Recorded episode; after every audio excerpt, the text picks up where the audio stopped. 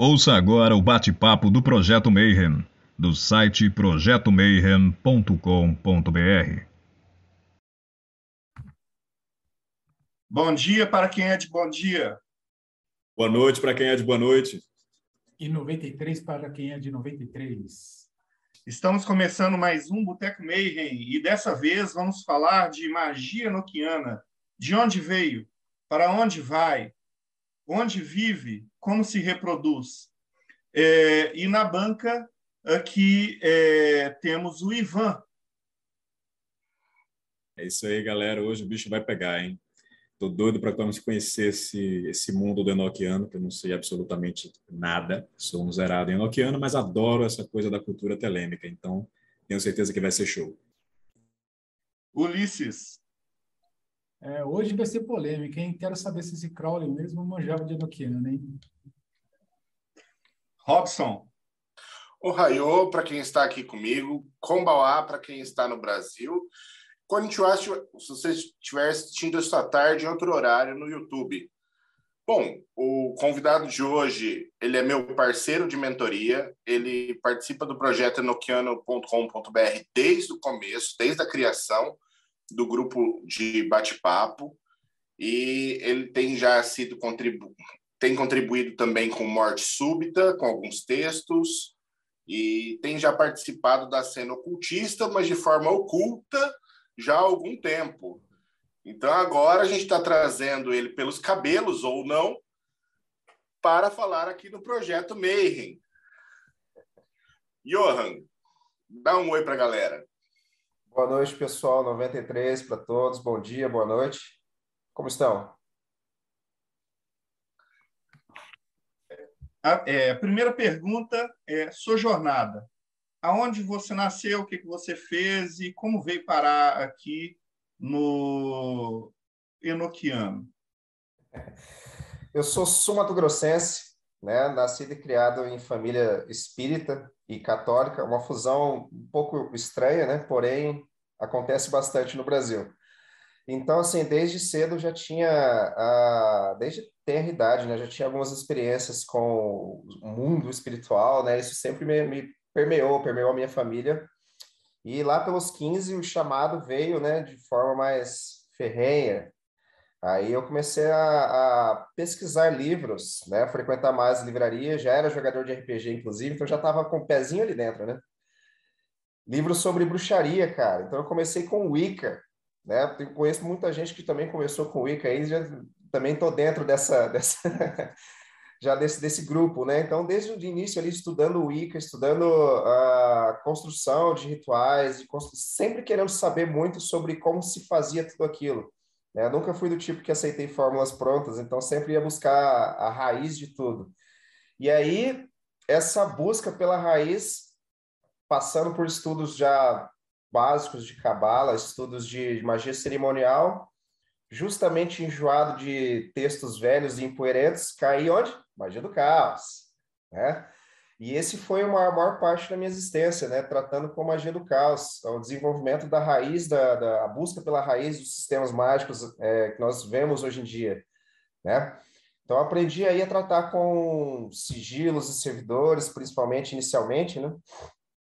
Seguindo para um aspecto um pouco mais pegue aquilo que você vai usar, dispense o que é idiota para você e pau na máquina. E passei esse é, muito muito tempo da minha vida tratando com magia do caos, muito tempo mesmo. Passei também após por pelo luciferianismo, porque eu acho que todo mundo tem que ter um pezinho no lado negro da força, né? Então passei pelo pelo luciferianismo também. E mais recente, acho que nos últimos cinco anos, que eu me voltei para a prática da cabala e da magia de Tritemes. Então já estava ali já já tem uns cinco anos mais ou menos trabalhando com os anjos Shen.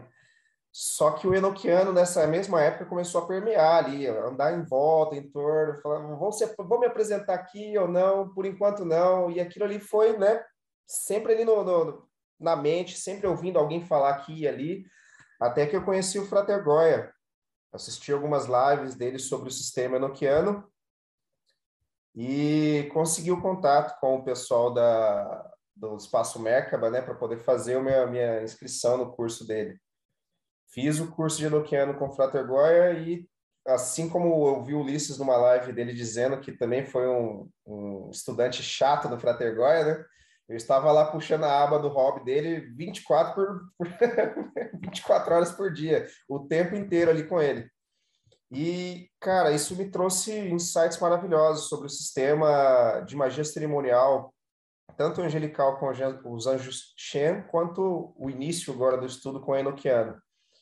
E, pô, viciei no sistema completamente. Completamente. De formas assim que eu dormia pensando em Enochiano, sonhava Enochiano, acordava respirando Enochiano. E em seguida, um ano depois já, eu estava tão nessa, tão enchendo o saco do Frater, que ele me convidou para ser tutor do curso dele de Enochiano. Então, hoje eu sou tutor do curso de Enochiano do Frater Goya também. Né? E aí conheci o Robson nesse meio tempo, e já desde o início a gente ali já, já debatendo sobre o sistema, trazendo material, produzindo muito, muito, com muita força mesmo, e de uma hora para outra decidi, vou traduzir um livro. Qual foi a escolha inicial? Justamente o livro do Aaron Leach, o Essential Enochian Grimoire, que para nós ficou o Grimório é, Enochiano Essencial, né? Porque eu decidi traduzir este porque ele trazia já a visão uh, dividida do sistema enoquiano, né? entre o enoquiano tradicional e o neo-enoquiano. Dali foi, nasceu a expressão, inclusive. E hoje todo mundo que pratica enoquiano usa. E desde então, meu querido, nós temos produzido incansavelmente. E mais recentemente, né, soltamos a pérola da mentoria enoquiano.com.br, onde a gente é, juntou todo esse material, toda essa, essa prática, toda essa técnica de uso do, dentro do sistema. Nos voltamos oficialmente para o neo-enoquiano Desde então estamos aí, produzindo.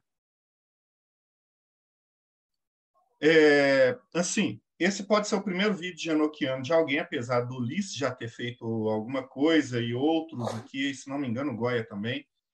Mas é, é bom a gente começar.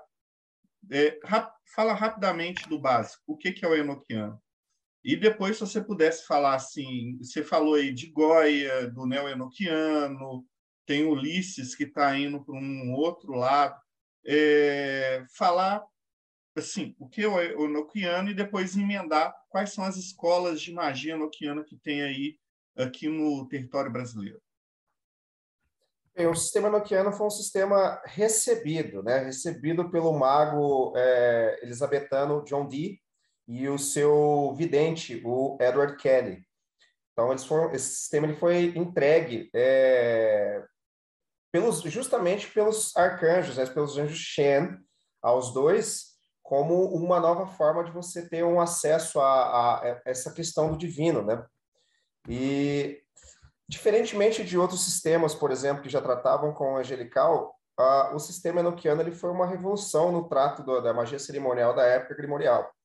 Tanto é que você percebe diferenças bruscas entre é, o sistema enoquiano tanto na, nas questões de evocação e ferramentas dentro do sistema, diferente dos outros sistemas, como, por exemplo, o pequeno grimório do Tritemius, né, que está bastante difundido hoje na internet, mas você percebe que ele não tem muitos detalhes. Já o Enochiano, ele veio com o passo a passo, o beabá completo, entregue pelos anjos, de uma nova forma de acessar essa energia divina, né? Então, ele começou com particularidades do sistema, são três partes, né, que a gente sempre menciona na, na, conversando sobre o Enochiano.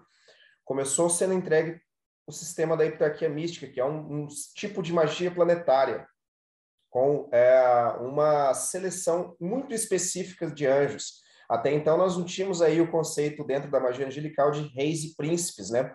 Nós vimos isso mais na Goetia. E desde que a heptarquia foi entregue pelos anjos, nós começamos a ter uma nova visão de como funcionava essa questão hierárquica dentro da magia. E o sistema é, da hierarquia mística ele se parece muito com outros sistemas de magia planetária. Né? Ele trata ali com dias da semana e com é, reis e príncipes específicos, entidades que controlam éons de tempo específicos dentro da, da, do próprio sistema. Em seguida, foi entregue ao conjunto das chamadas. O Ulisses pode corrigir se eu estiver falando alguma besteira, mas o conjunto das chamadas e o LiberLogF, né, que é a, o desenvolvimento e o uso da, das chamadas em uma prática própria. E depois, finalizando com a terceira parte, que é a parte que a gente mais usa do sistema, que é mais difundida hoje em dia, que é o sistema que eu chamo das torres de vigia. A gente decidiu usar esse nome unanimamente lá dentro dos nossos grupos de estudo, porque facilita eu falar sobre Enochiano e não estar falando necessariamente sobre a heptarquia mística. Então, nós tratamos com o sistema das torres de vigia, que é um sistema aproximado da, do nosso conceito elemental de magia, né? E ele veio como uma coisa única, totalmente nova, uma forma totalmente nova de você é, lidar com anjos com aspectos é, direcionais e, em seguida, graças a Golden Dawn, elementais. Só corrigindo, a terceira parte é a parte dos éteres, não, Johan? É, dos éteres, tem razão, Robson, desculpe. Sim, e aí é, essa parte dos éteres, é a, cara, o conceito disso aí que a gente sempre expressa é como uma cebola, né? Os éteres são camadas sobre camadas de realidades, realidades, né? Em que os anjos habitam, né? Nós temos até uma, uma ordem é, de regentes dentro dos éteres, e esses éteres formam é, essa cebola e a Terra é o núcleo dela, né? Então, essas, essas foram as partes do sistema que foram recebidas pelo John Dee e o Edward Kelly. E hoje em dia, se você fala sobre o sistema enoquiano, é difícil saber o que, como decidir o que está certo e o que está errado, né? Já que a prática em si não foi é, realizada pelo John Dee. Então, o que a gente tem feito esse trabalho dentro do enoquiano é organizar uma forma de praticá-lo de uma forma que seja concisa, né? E real para que os nossos aspectos da realidade se encaixem ali. É, o Goya foi o grande divulgador do Enochiano aqui no Brasil, se não me engano. E podemos dizer que o Goya tem assim, a escola do Goya, aí você tem a escola do neo-enoquiano, e agora pode surgir uma escola mais purista com Ulisses, ou eu estou falando besteira aqui? Não, eu acho que você tem razão, sim. O Frater Goya tem uma forma muito única, muito especial de lidar com o sistema. Né? Como ele, ele tem aí 13 anos de, de, de, Enochiano, assim, a gente não consegue realizar a quantidade e os tipos de conversas que ele já teve com os anjos. A gente consegue perceber essas alterações quando você faz o curso dele, o mais recente, que é o desse ano, né, que ele fala muito sobre o uso já das pirâmides dentro de uma forma um pouco mais tradicional do Enochiano. Então ele faz uma fusão muito especial da, de ambas as escolas que o Aaron Leach dividiu, tornando o Enochiano do Fratergoia uma peça única nesse quebra-cabeça do Enochiano hoje em dia. É, e sobre, antes de chegar no, na visão telêmica, sobre as chamadas auto-iniciação enoquiano, é, poderia falar um pouco? Porque claro. eu fiz, eu fiz, né? Aí eu assim, só fazendo uma, um parênteses aqui. Eu é, fiz um curso de magia do fogo.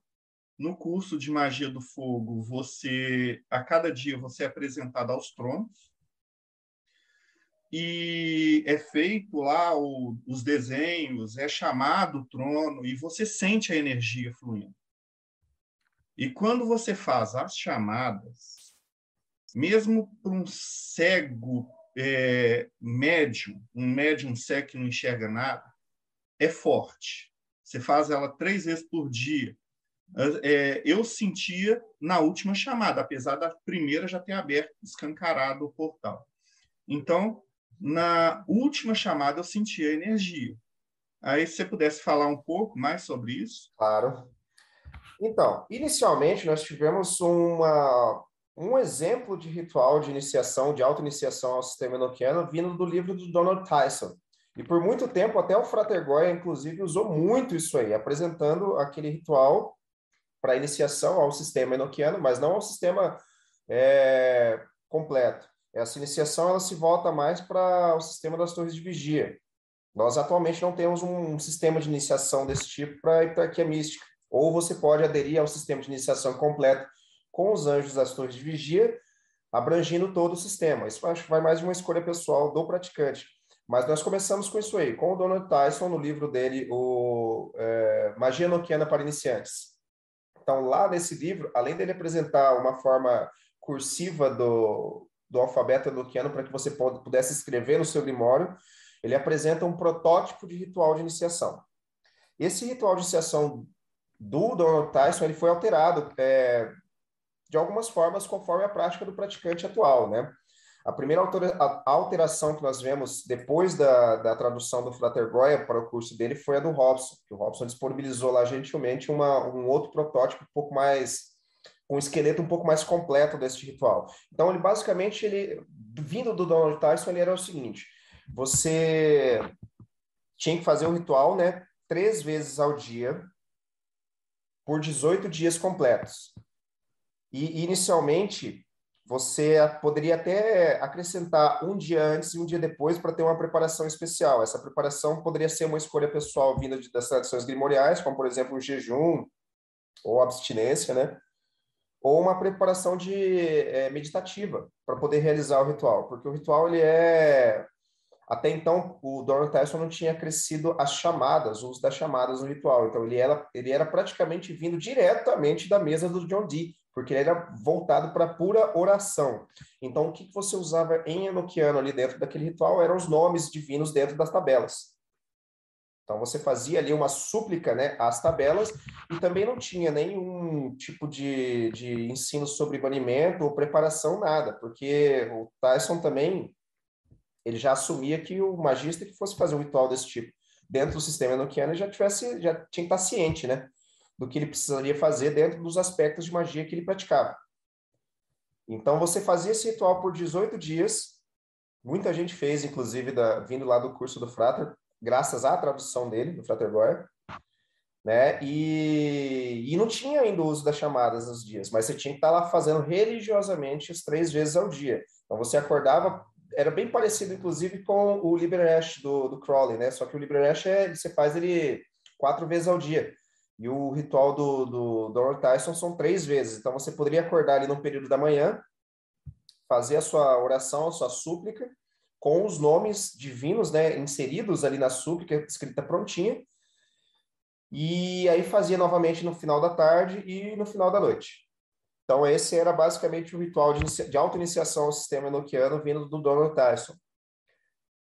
Só que o livro do Donald Tyson, ele tinha um pequeno problema com a tradução dele em português, né?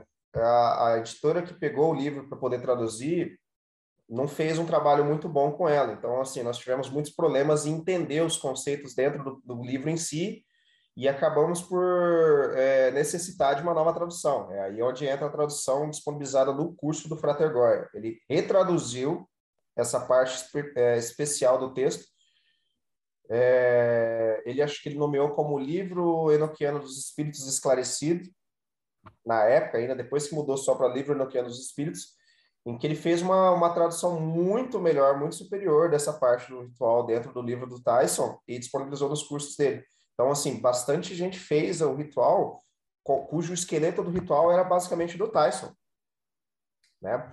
E em seguida, já tinha feito um ano que eu tinha feito o curso, inclusive, quando eu entrei já na, na, no grupo do Telegram, o enoquiano.com.br, e nessa pedida né, do pessoal falando sobre um novo ritual de auto-iniciação, o Robson fez a gentileza de construir um esqueleto de ritual já acrescido do, dos banimentos. Anteriormente, né, nós tínhamos uma aluna da, do Frater que fez uma, uma adaptação também ali, encaixando o banimento Alegere, que é o banimento que o Frater Goya recebeu dos anjos enoquianos. Né? Todo mundo já estava acostumado a usar aquele banimento, o Frater já tinha disponibilizado uh, ele para compartilhar em outros grupos. Então, pareceu para nós muito sensato na época que a gente encaixasse esse, esse banimento Alegere lá. E por muito tempo a gente usou dessa forma. A gente não mudou basicamente o esqueleto do ritual, você continuava fazendo ele três vezes ao dia, e aí veio as primeiras mudanças, né? Que é o encaixe do, do banimento ligeiro pela, pela aquela estudante, a Patrícia, que fez para nós com muito carinho o texto. E depois o Robson pegou e falou assim: não, agora a gente vai fazer um negócio aqui já com as chamadas. Porque nós chegamos à conclusão de que as chamadas eram a, o cerne, a raiz do sistema. Então, por meio das chamadas, nós costumamos dizer, inclusive na mentoria, que por meio das chamadas você abre portais. Então, nesses portais, a gente precisa o quê? Direcionar essa energia de uma forma útil. Não adianta você fazer a chamada aqui e ficar por isso mesmo. A gente até indica no grupo, né? Não façam as chamadas sem um motivo específico. Então, o motivo específico que o Robson construiu naquela época foi justamente uh, transformar o ritual dos 18 dias em um ritual de 18, di 18 dias com as chaves enoquianas. Então, você percebe que a coisa foi aumentando desde então, né? Então, nós pegamos esse esqueleto do ritual que veio lá do livro do Tyson, já transformamos ele, encaixamos as chamadas, uma chamada por dia em ordem, né? Dentro do, dessa súplica. O texto basicamente continuou o mesmo, com os nomes das entidades sendo chamadas ali. Acrescentamos agora o banimento do, do ritual menor de, do pentagrama, né? Nós conseguimos fazer esse acréscimo lá com símbolos, basicamente mastigadinho para quem quisesse praticar, né? Você não tinha, não tinha que procurar informação em lugar nenhum. Então aí começou o quê? Começou o sentido de que o grupo enoquiano.com.br deveria ser aquela mãe, né? Que já deixa o negócio pronto ali para você, tudo bonitinho. Então esse foi o primeiro esqueleto oficial do grupo enoquiano.com.br do ritual de 18 dias. E esse nome pegou. Ninguém usava, né? Auto-iniciação ao sistema enoquiano. Ah, o ritual dos 18 dias. O ritual de não sei quantos dias. E aí, em seguida, cara, veio essa necessidade da gente soltar desse material do Tyson. É, a gente estava é. precisando. É... Pode falar. Eu achei uma similaridade muito grande com essa apresentação às energias. Esse que o Robson fez. Eu me senti me apresentando, abrindo os portais e me apresentando às energias. E essa era, para mim, foi a função eu estava ali para me apresentar as energias e depois aos éteres. Chegou num ponto Excelente. ali dos éteres que eu não dei mais conta. Eu não fiz. É, é intenso, tudo. né? É intenso. É. e é justamente isso aí, cara, porque em seguida do ritual dos, dos, dos 18 dias, eu já estava engajado numa, numa leitura dos diários do Crowley, falando sobre o, a versão dele desse ritual, que tem 144 dias, e unido ao estudo de outros arquivos com esse ritual que, é, que era apresentado justamente no livro do Aaron Leach, porque até então, nesse pé de tempo, eu já tinha traduzido o livro dele. Então, estava todo mundo perguntando, mas e aí? E os 50 dias? O que, que é isso aí? Para que, que serve? Né? Então, aí, é, houve essa necessidade da gente construir um texto esclarecido de praticante para praticante, e mais uma vez entra o Robson aí, construindo um esqueleto de ritual mais atual, né, envolvendo já os 50 dias. O que, que é os 50 dias? É a soma, gente, da apresentação do, do, do ritual inicial dos 18 dias, mais os éteres. Então, assim, você tem razão, Aldrin, dizer que é punk terminar o ritual, porque ele é muito intenso e exige uma, uma disciplina imensa para você concluir ele. Aí você imagina o, o Deus careca fazendo um ritual de 144 dias. Isso aí é uma insanidade. Mas a gente vai chegar lá já já. E aí, finalizando. É importante mencionar uma questão antes do Ulisses. Eu vou cortar o Ulisses um, um segundinho para falar que o livro do Tyson ele é a fonte de todos os erros da compreensão da magia noquiana no Brasil. Essa tradução mal feita é a Tava origem de todo o mal da falta de compreensão da magia noquiana no Brasil hoje, tá? Muito ruim, gente. Muito Só para deixar claro. Terrível. Pode mandar, Lúcio. Fala aí para nós. Joga na roda. Ulisses, vai lá, cara. então, pegando o assunto do Tyson, assim, o que eu vejo é que o livro dele foi o primeiro grande livro traduzido, acho que para o nosso idioma, né? Então ele paga tanto pelo crédito, pelo ou quanto pelos os débitos dos erros da tradução ali, que foi realmente muito ruim. Né? Mas é, falando justamente sobre isso, né, Johan, é, qual que é a preocupação de vocês hoje, por exemplo? Eu, quando comecei a estudar o Enochiano, o, o que mais pegou para mim era saber o que, que era parte do sistema original com o que veio depois. Eu lembro que eu perdi, assim, tempos, assim, meses estudando coisas que, na época que, que eu comecei, o pessoal falava, meu, isso aí está no diário do dia. E aí a gente tinha aquilo como a verdade do John Dee na época. depois de muito pesquisar, muito pesquisar, eu fui ver que era um material do, daquele casal Schiller, que os caras escreveram uma série de coisas sobre características do anjo que não tinha nada a ver com o dia, que veio depois, e aí a gente perdeu o tempo estudando aquilo, e depois falou assim, poxa, isso não é original, isso aqui foi criado depois. Então, qual Justamente é a que hoje vocês têm, é, por exemplo, de separar o que está sendo criado hoje com aquilo que era do sistema original. Por exemplo, para que o aluno que chega, como eu comecei lá na época, não fique perdido falando, começando, por exemplo, fazendo um ritual de pentagrama, achando que o Di fazia ritual de pentagrama lá no.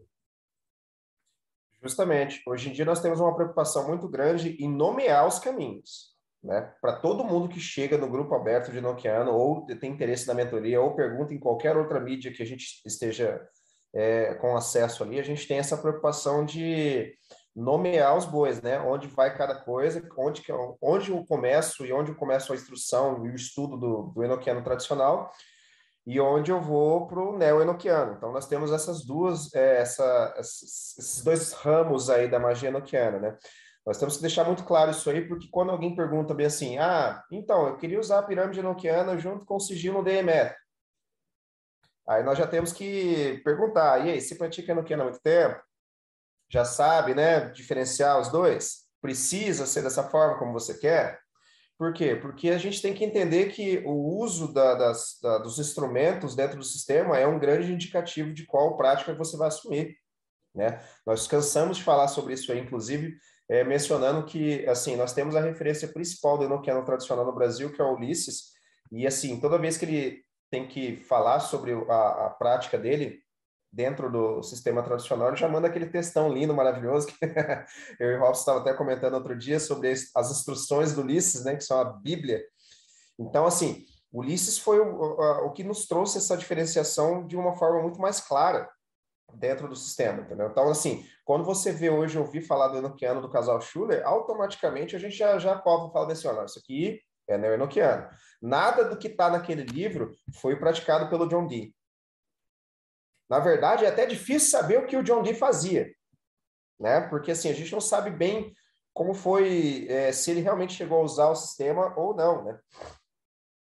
Então assim há essa diferenciação. Aí, e é até um pouco difícil de você falar sobre enoquiano tradicional hoje em dia, porque convenhamos que a maioria da, das pessoas que entram, né, que começam a estudar magia ou que caem lá no grupo enoquiano.com não leu a gripa de maneira alguma ou no Letra Têmios, ou não conhece ambos, né? Então, assim, nós temos que explicar que essa é a base do, do, do estudo do, do, John Dee, é, que esses livros foram importantes para eles, para ele, para os dois, né? E, assim, trazer um pouco dessa, dessa, dessa explicação do, do, do Enochiano tradicional é falar sobre a, a tradição grimorial salomônica, que o Robson está sempre falando sobre também, então, essa diferenciação é muito importante para quando você vai determinar como você vai nortear a sua prática. Se você está norteando a sua prática pelo ano ano tradicional, você já tem que saber que o John Dee era cristão fervoroso. Né? Que a prática dele vai girar em torno disso. A gente está acompanhando isso agora no livro que eu acabei de traduzir, que é o, o livro do Geoffrey James, o Enoch Evocation of Dr. John Dee. Ele é puramente tradicional, ele, ele é voltado para o sistema é, raiz, vindo diretamente dos diários nós identificamos alguns, algum, alguma né, parcela de erros ali no livro dele comparado aos diários, porém ele é o que está mais próximo e acessível do que é o sistema tradicional. E nós não temos é, escritos sobre o sistema tradicional nem fora do país, e agora teremos dentro com o livro do Ulisses. Né? Vai ser assim, o primeiro autor brasileiro a escrever puramente sobre a construção tradicional do sistema. E as principais particularidades e diferenças entre os dois, gente, é a questão do trato com os elementos. O enoquiano tradicional não trata com uh, os aspectos elementares torres de vigia, ele trata com os aspectos direcionais, né? São as direções dentro do sistema. Então, quando alguém já chega é, conosco perguntando sobre aspectos elementares dentro do enoquiano tradicional, a gente é obrigado a falar, ó, vai com calma aí, meu cara. a coisa não é por aí, não. Né? Então a gente tem que dar toda aquela explicação, e acredite se quiser, é muito mais difícil explicar o esqueleto do sistema vindo do John Dee do que explicar o neoenoquiano hoje em dia. A referência que a gente tem para explicar sobre isso aí é o Ulisses. Porque o, até o Frater ele não, não, não pratica um enoquiano é, tradicional. Ele até enche o saco quando a gente fala de enoquiano tradicional. Já cansou de me corrigir e pergunta assim: o que, que é o tradicional de fato? Os caras estão colocando ali a, aquele tecido com as, com as borlas douradas em cima da mesa inteira ou está só mostrando instrumentos para tirar foto no Facebook? Porque o enoquiano tradicional você precisa colocar aquilo ali. E ninguém identifica que aquilo ali é magia enoquiana, porque você vai ver simplesmente uma mesa quadrada com um tecido é, colorido por cima, tampando todos os instrumentos ali, e vai ver simplesmente a bola de cristal em cima. Só. Né? Então, quando a gente fala de tradicional perto do Frategor, a gente pergunta, e aí, e o manto com as borlas douradas, tá colocando ou não está colocando? Então, assim, essas diferenciações são muito mais complexas de explicar. É muito mais complexo de eu explicar para você como é que é o entendimento do anel enoquiano hoje em dia. Para isso, eu tenho que abrir os diários lá e falar para você o que, que o Anjo falou sobre o anel. Né? Aí eu tenho que explicar que o Gabriel mostrando, o Gabriel não, desculpe, o Mikael mostrando sobre a, a, o anel e explicando a visão que o, que o Kelly teve da, da, do recebimento do anel, falando sobre a espada fendida, o anel caindo, passando por entre a mesa. Então a gente tem que falar sobre tudo isso aí. Então é muito mais complexo eu explicar para vocês é, o enoquiano tradicional hoje em dia do que o enoquiano, o neo-enoquiano. Porque esse sim, altamente difundido. Nós temos aí é, praticantes vindo da Golden Dawn, como o casal Schuller, que são, assim, um, acho que o principal aspecto quando a gente fala sobre neo-enoquiano, a gente sempre menciona eles. E, então, assim, eles escreveram, já, já tem três livros que eu tenho acesso a eles falando sobre o neo-enoquiano.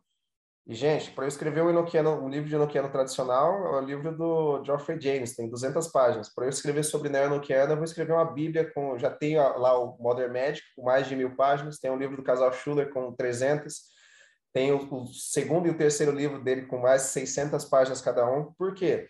Esse, essa, essas particularidades que são agregadas ao sistema que é aí onde você identifica o que, que é neo e o que, que é tradicional. Quando você lida com aspectos elementais das torres de vigia, você está falando do neo-enoquiano. Quando você lida com o nome único de um rei elemental, você está falando do neo-enoquiano. Já que o tradicional lida com isso aí com uma diferenciação nos nomes e é, colocando um aspecto do rei de cada forma, um de misericórdia, um de severidade. Então, assim, são, são pequenas coisas que quando você bate o olho em algum escrito sobre o sistema, você identifica, fala, ah, isso aqui é neo, isso aqui é tradicional. Então a gente precisa ter essa diferenciação para que o estudante hoje em dia não se perca em milhares e milhares de textos e não consiga focar o seu estudo de desenvolvimento. Esse aí tem sido o maior trabalho que a gente teve dentro da mentoria. Solta, Robson. Ivan. Eu, eu, ah, o Ivan. Ah, sim, desculpa, Ivan, não tinha visto ali. Pode falar. Ah, tranquilo. É interessante ouvindo você falar, a gente percebe que tem um potencial criativo né, dentro do, do ramo. Né? Em que sentido? No sentido de que existe essa brecha né, deixada pelo John Dee que é preenchida através do trabalho da, dos magistas que estão vindo depois dele. Né? E aí eu fiquei com uma questão aqui. O sistema em si, ele lida com esse potencial criativo de maneira que ele espera que isso seja constante, por exemplo, se vê como um sistema em constante aperfeiçoamento, ou vocês trabalham no sentido de encontrar um momento em que vão dizer, olha, assim, chegamos aqui no sistema, desvendamos essas brechas, está pronto, ninguém mexe mais. Essa é a primeira questão. E a segunda, explorando uma coisa que eu vi você pincelando, acho que pode ser interessante para quem está interessado né, em se enveredar pelo Enochiano e está meio que nessa porta de entrada, não sabe o que fazer. A primeira pergunta é essa, né? E a segunda é como essa pessoa que está iniciando pode se preparar para adentrar nos portais enoquianos, digamos assim? Tipo, qual o pré-requisito que você considera assim, olha, tem que saber disso, disso e disso, estuda isso, isso e aquilo. Eu lembrei disso na hora que você mencionou a questão do Agripa, né, e do, do Sim, aí eu já é, fiquei, é, ó, aí pode ter uma coisa interessante para quem está se interessando pelo caminho. Uhum. Bem, vamos lá para a sua primeira pergunta, então. Uh, todo dia que eu acordo, alguma coisa já mudou dentro do sistema enoquiano. Então, basicamente, a gente responde é, inicialmente com isso, porque o sistema está em desenvolvimento ad infinitum. Cada vez que você descobre um conceito novo é, sobre magia e você percebe que aquilo tem um encaixe em alguma coisa que você não tinha entendido antes dentro do sistema enoquiano, a porta abre novamente. Então, você vai ter, vai ter aí um novo caminho de desenvolvimento. Então, dentro da prática é, do neo-enoquiano hoje em dia, nós temos ramificações dentro da, da, da, magia cerimonial que tornam o sistema enoquiano único. Você não precisa mais praticar outro sistema buscando um outro tipo de prática que você, porventura, não encontrou no enoquiano. Então, assim, todos os dias é uma nova descoberta. Todos os dias é uma nova descoberta. E eu e o Robson nós temos dado uma de Crowley ultimamente, que é testando é, particularidades do sistema ao extremo. Então a gente testa ele ao extremo, porque a gente quer mesmo ver até onde vai o sistema, qual que é o limite do sistema, né? E até então, cara, a, a, a sensação que dá para nós é que tá longe de chegar no limite do sistema. Porque a gente tem agrupado um conjunto imenso de práticas que a gente expõe dentro da, da mentoria enoquiana, que suprem qualquer necessidade do magista atual de praticar outros sistemas. Só para citar dois exemplos, nós temos um, um, conjunto de construção de amuletos enoquianos que suprem a necessidade da gente pegar grimórios antigos para falar sobre o assunto. Então, nós conseguimos construir amuletos é, com a energia condensada de um anjo específico, ou de um quadrado de um anjo específico dentro da tabela, que serve justamente como os velhos amuletos, então a gente já supriu essa necessidade da construção de amuletos. E o outro é a, a capacidade que a gente teve de fundir o sistema enoquiano junto com o uso do tarô. Então, assim, a gente supriu até essa parte. Nós temos uma prática que a gente sempre comenta sobre isso aí nos grupos, que é para o cidadão que é novato no enoquiano, quiser experimentar o que é uma noite psicodélica usando o sistema, você vai fazer isso de duas formas. Ou recita a primeira chamada e vai dormir, ou você faz o desenho de uma pirâmide enoquiana, que a gente vai falar daqui a pouco, junta ela com a carta de tarô, que é o aspecto que você deseja visitar, coloca debaixo do seu travesseiro, faça a primeira chamada e vai dormir e prepare-se para sua noite psicodélica. Então você veja que nós assumimos aí dois aspectos dentro da magia, que um é a construção do, dos amuletos, né, que a gente não tem mais necessidade de ver isso em outros sistemas, e o outro é princípios de xamanismo e o princípio do psiconauta ou onironauta, né, que é o viajante dos sonhos. Então veja, nós agrupamos aí dois aspectos da magia que você poderia ou deveria buscar em outros lugares que agora não precisa mais. E são duas práticas super funcionais, são testadas, né? A gente testa antes de passar para os alunos, os alunos testam também, depois trazem os resultados. E é uma coisa incrível. Então, onde você veria isso aí, né, numa prática mais é, tradicionalista? Só se você desenvolver uma prática desse tipo. Mas aí nós já estaremos pensando, né? Nós continuamos tradicionais ao material do John Dee ou isso aí já é uma coisa criada recentemente? Então, esse é o primeiro grande ponto que a gente separa os dois sistemas, né?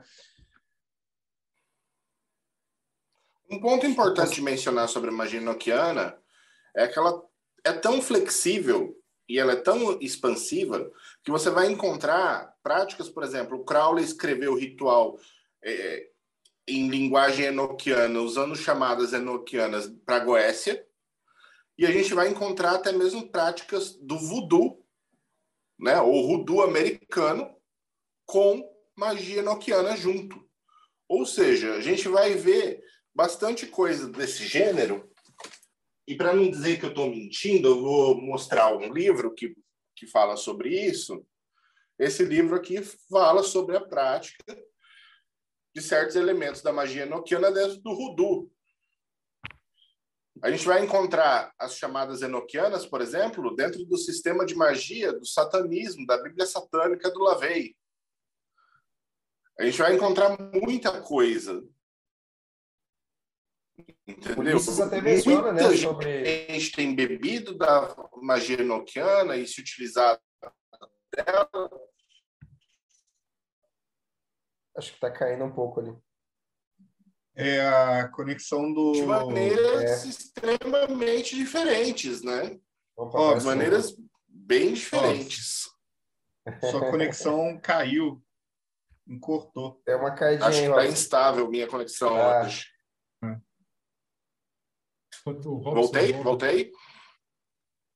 tá Para mim, a sua imagem está congelada, Ah, voltou. ficou Opa, congelada assim. Agora voltou. É, voltou. Abençoando todo mundo em Enoquiano. Sim, tá assim. Voltei? Voltou. Voltou. É, com relação a isso, então, a gente vê. É porque eu falei de Bíblia satânica, já me boicotaram já. É, travou, travou aí porque você falou da Bíblia Satânica. É isso aí. Então, assim, a magia enoquiana, ela se vale, ela, muita gente tem se valido da magia enoquiana para realmente fazer praticar magia, outros estilos de magia. Justamente isso aí, né? Uma coisa que o Ulisses sempre menciona. E vamos chegando agora um pouquinho no cerne da questão. vamos chegar um pouquinho. E o Crowley? Qual a visão do Crowley sobre essa magia enoquiana? Acho que o Ulisses estava tava com a mão levantada ali. Ele quer fazer uma, quer fazer uma pergunta ou um comentário, Ulisses? Faz aí antes da gente começar. É, na verdade, é só um comentário, né? O, isso que eu, vocês colocaram é algo bem importante. Porque o Enochiano, eu sempre comento, né? Mesmo que você fizer tudo errado, a chance do negócio funcionar é grande, né? Então, ele acaba se expandindo porque, ah, putz, você fez uma chamada e você está fazendo algo totalmente fora do que está escrito no diário oficial, ou no diário original, mas qual é o risco de dar certo? E, a, e ela se encaixa bem em outros sistemas, né? Além da, da, do sistema satânico, do, da, do neonoquiano, tem também, por exemplo, chamada Enochiana no livro do, do pessoal lá da Magia do Caos, lá do livro do... O Libernur Psiconauta, isso mesmo. Eu mostrei uma foto, inclusive, da, dessa chamada lá no, no, grupo.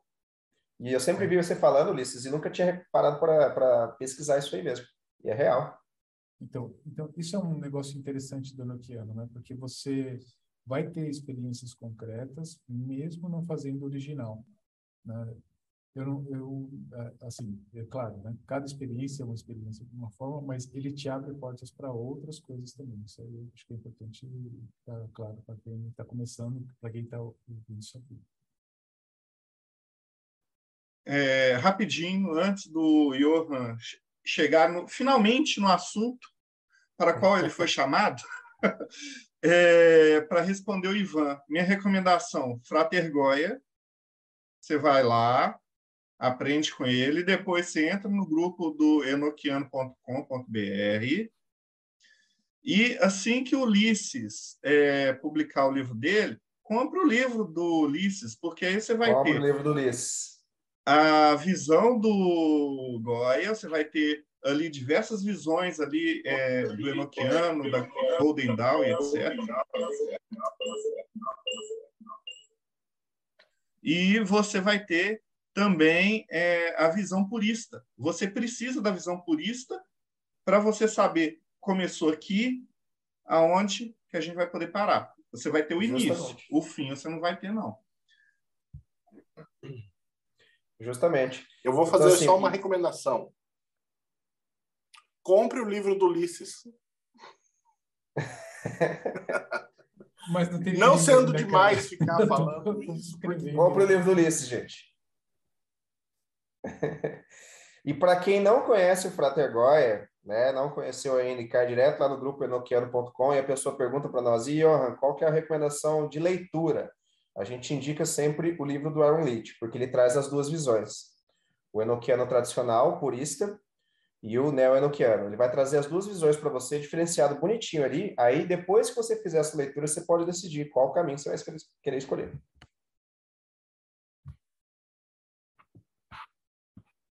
Agora, finalmente, você pode ir na visão telêmica do Enoquiano, agora que a gente já fez esse preâmbulo todo.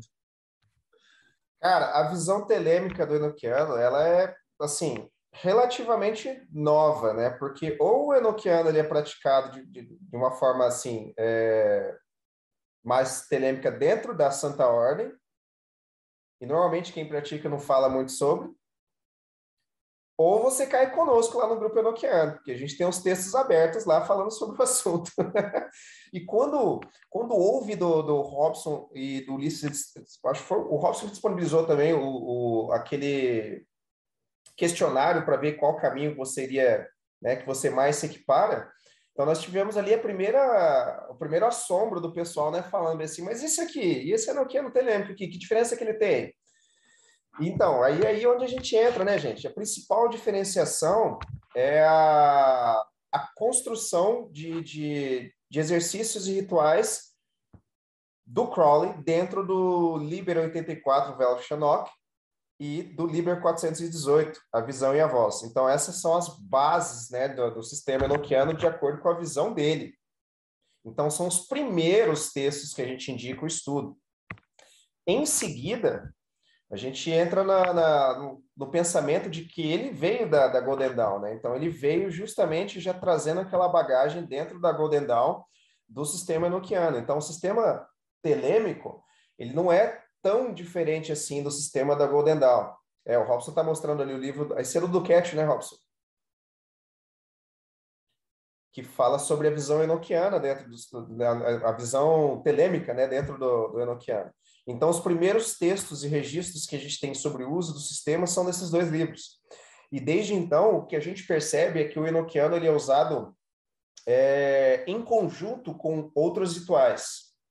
Então, quando você pega, pega leituras dentro dos escritos do Crowley, dentro dos escritos mais atuais voltados para a Santa Ordem, você começa a perceber que o sistema enoquiano está implícito ali mas até um pouco de maneiras veladas. Você bate o olho a primeira vez e não conhece o enoquiano, você vai passar por aquilo ali com um, uma língua barbárica usada dentro do ritual.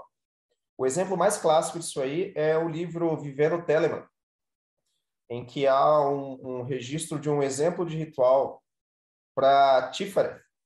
E dentro desse ritual, a própria instrução diz para você é, colocar a tábua da união em cima do seu altar e de repente recitar a primeira chamada. Então veja, o sistema já estava implícito e ainda está implícito dentro dessas práticas e assim ele passa desapercebido.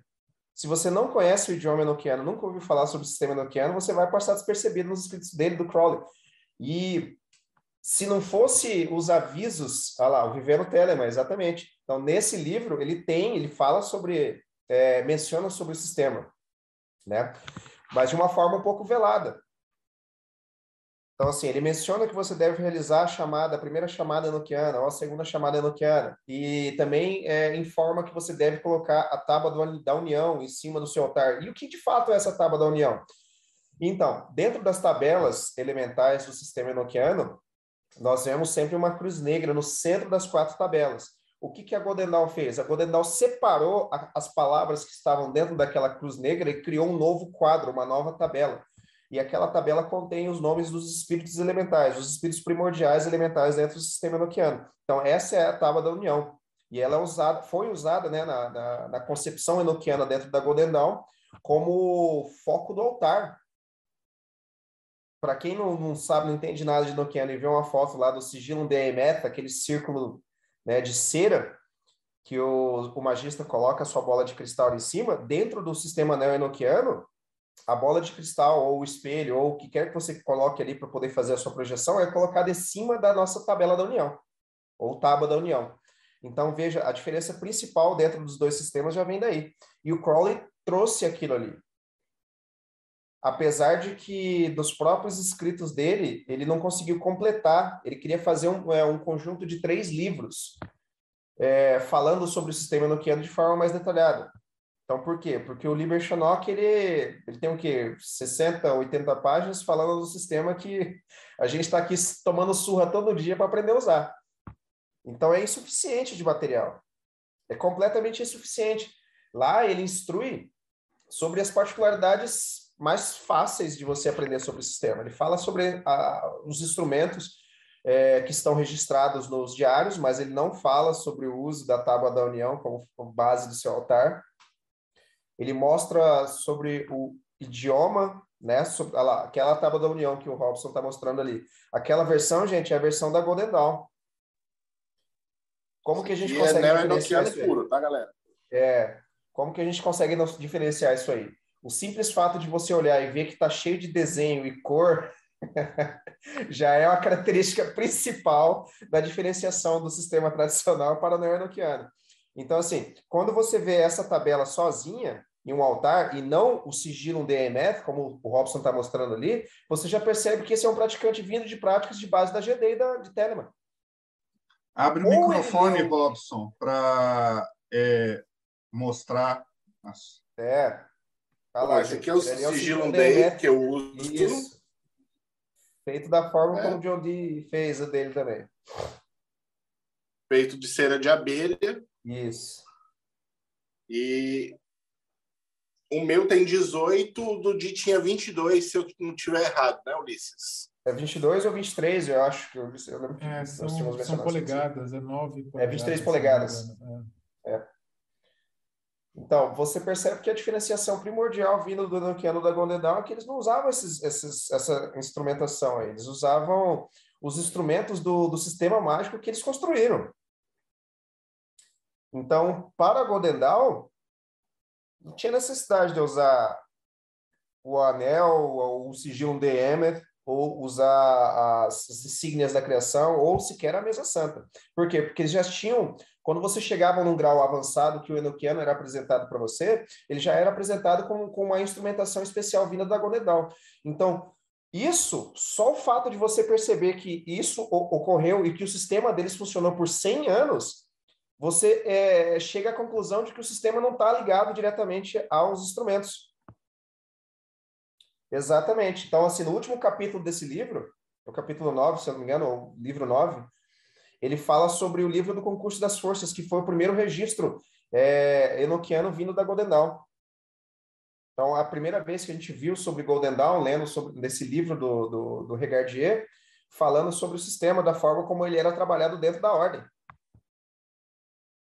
Exatamente. Então, percebam que é, a Golden Dawn fez o negócio funcionar diferente do John Dee.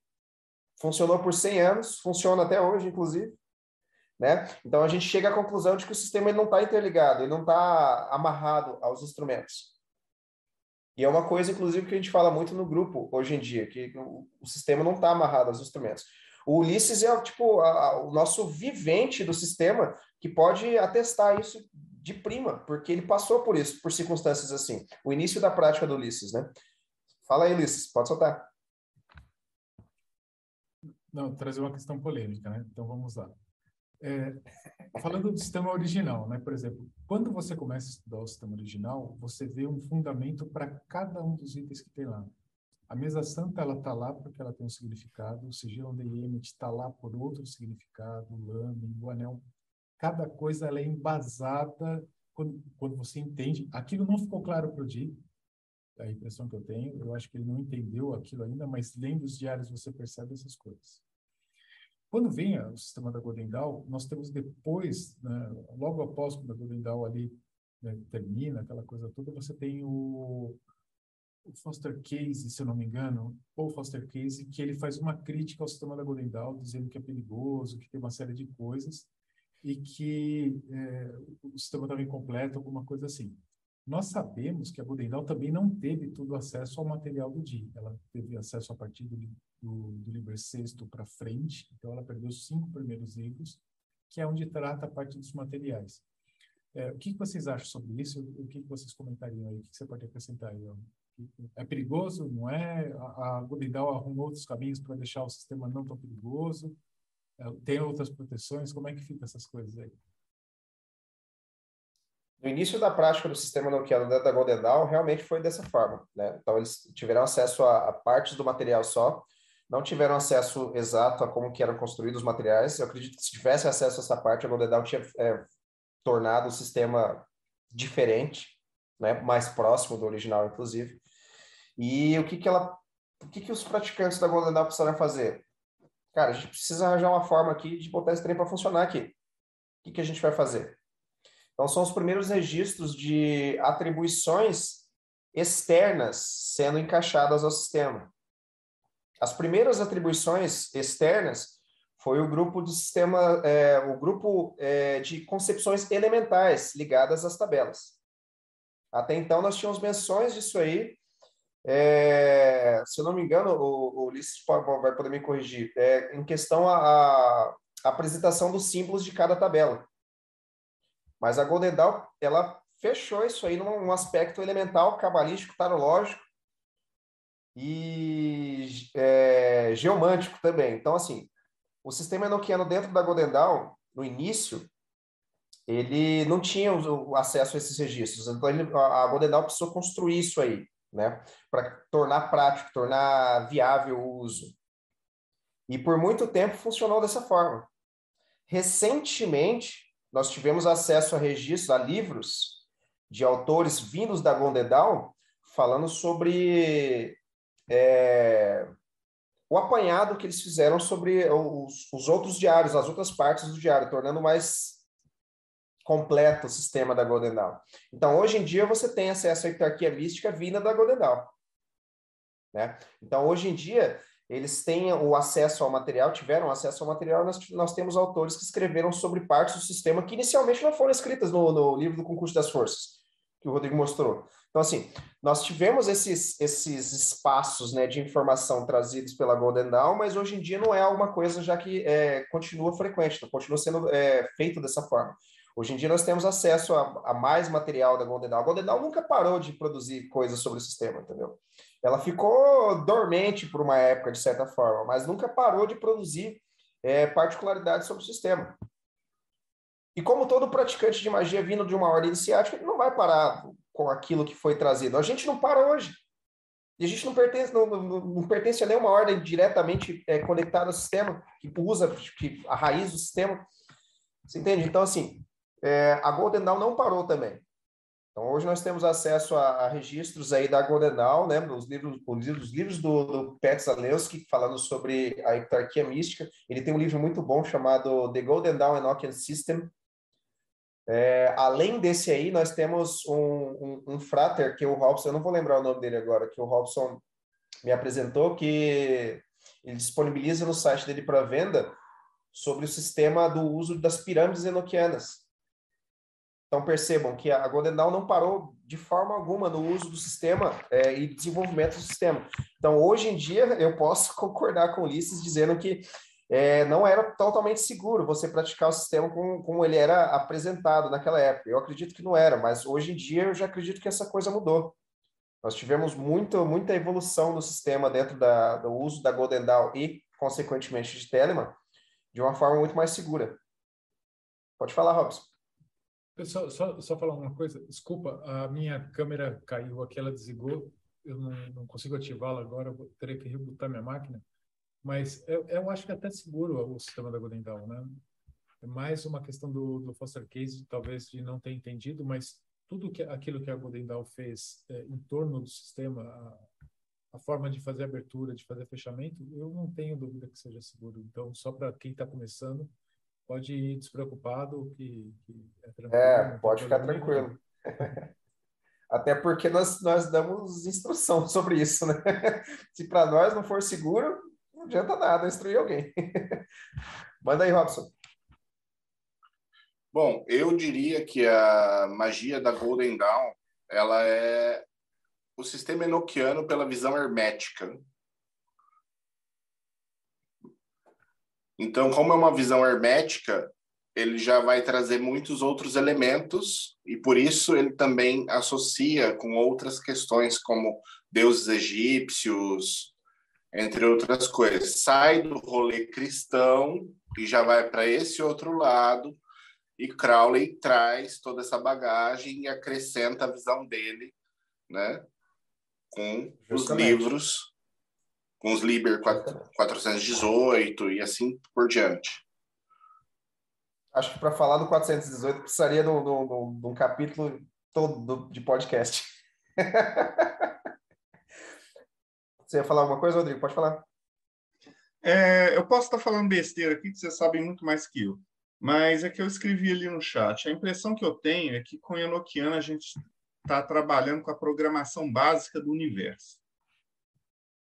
Então, como é a programação que está por trás do que a gente vê, o, aonde você aplicar aquilo ali vai funcionar.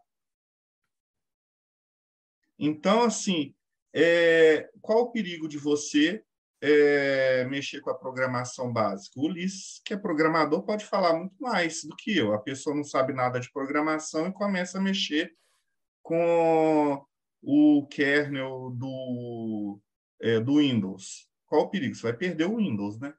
Mas, é, assim, não que você vá morrer, alguma coisa assim, entendeu? Mas é, é, eu estou fazendo esse paralelo, vocês me corrijam, por favor. Mas seria basicamente isso. Justamente, Rodrigo, justamente. Então, assim, a, a, o esqueleto do sistema, a raiz dele, é, gira em torno das chamadas e das hierarquias. Né? Nós já temos, nós temos relatos aí, relatos próprios, relatos de outros praticantes também, é, informando que na hora do desespero, você fazer uma chamada chamar a hierarquia que você tem de cabeça, seja mais ou menos voltada para o seu objetivo, também vai funcionar. O que acontece? Por que, que as pessoas é, normalmente perguntam realmente, para que serve então, se eu colocar lá a abertura do ritual das torres de vigia, por exemplo? Dentro do, dos conceitos de magia do caos, nós temos o conceito de mnemônico, são é, atos ou aspectos que vão ativar certas chaves dentro da sua mente. Então, assim, executar um ritual da abertura das torres de vigia antes de executar as chamadas e as hierarquias vai te colocar no clima do ritual, facilitando o seu contato. Esse conjunto de mnemônico ele é muito trabalhado dentro de Telemann graças ao 777. Então, quando você vai programar um ritual usando o 777 como base, você vai perceber que você vai colocar ali cores de velas, odores, cores no seu templo. Esses são todos mnemônicos, são, são todas chaves que vão ajudar a sua mente a se adaptar, a chegar naquele clima exato para que você possa receber o sinal né, de rádio divino de forma mais fácil. Então, nós é, trabalhamos muito com esse, com acesso a essas informações, que para quando a gente chega para ensinar um praticante de magia enoquiana que ele deve é, colocar a mente dele num estado especial para poder facilitar a conexão, é quando o cara não tem, nunca teve prática de scrying, quando o cara nunca teve prática de clarividência, o cara nunca teve prática de clareaudiência. É um cara cru, então, assim, esses mnemônicos, eles são chaves para tornar o seu acesso mais fácil. Então, imagina que você tem um rádio velho que vai conectar com uma, com uma, uma rádio de fora do país. Você precisa de um equipamento mais forte para isso. Ou você precisa trocar as peças do seu radinho velho, ou você precisa trocar o rádio. Então, o acesso a esses mnemônicos, ele vai melhorar o seu sinal de comunicação. Então, te colocar nesse estado de clima é, é te colocar no estado exato para que você facilite a conexão. E dentro da Golden Dawn, alguém falou até ali no chat que eu vi sobre o carnaval da, da, da Golden Dawn, é porque a Golden Dawn, ela, ela trata esse tipo de ritual como sobrecarga no sistema. Então, você, você tem uma sobrecarga de informações ao seu redor ali, que causa aquele curto na sua mente. E é exatamente quando você causa esse curto que a sua conexão vai ser facilitada. Então, por isso os rituais da Golden Dawn são tão cheios de, de de correspondências, entendeu? Quando a gente for falar sobre é, o ritual voltado para dentro de Telemann, você vai ver que a coisa vai mudar bastante, porque o pensamento do Crowley já era diferente quanto a isso. E isso é refletido, inclusive, dentro do Vivendo Telemann.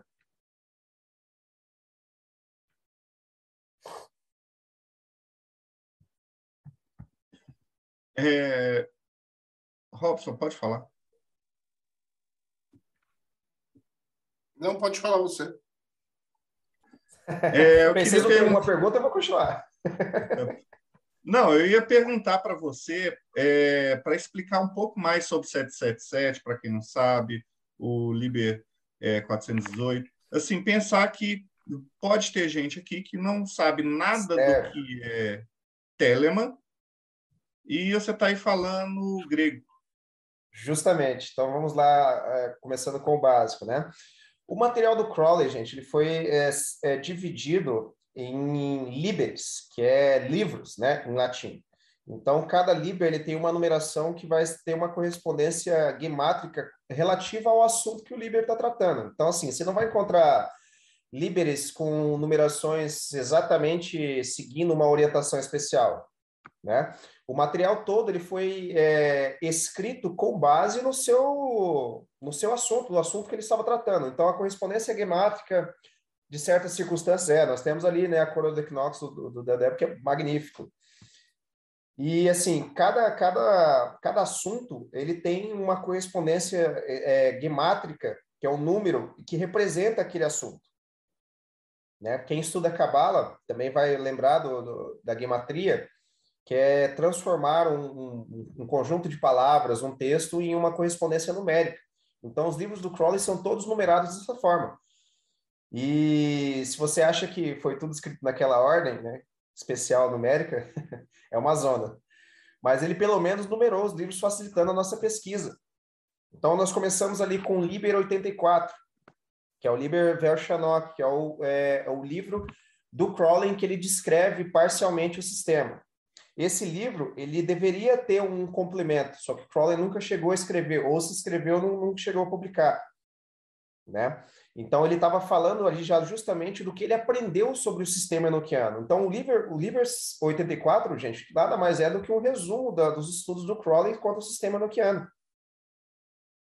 Então, é, é difícil você ter ele como base, porque pelo fato dele ser um resumo, você não vai ter detalhes sobre o sistema. Você vai ter um esqueleto ali que você, você como é, telemita ou como membro, por exemplo, da Santa Ordem, vai ter que desenvolver.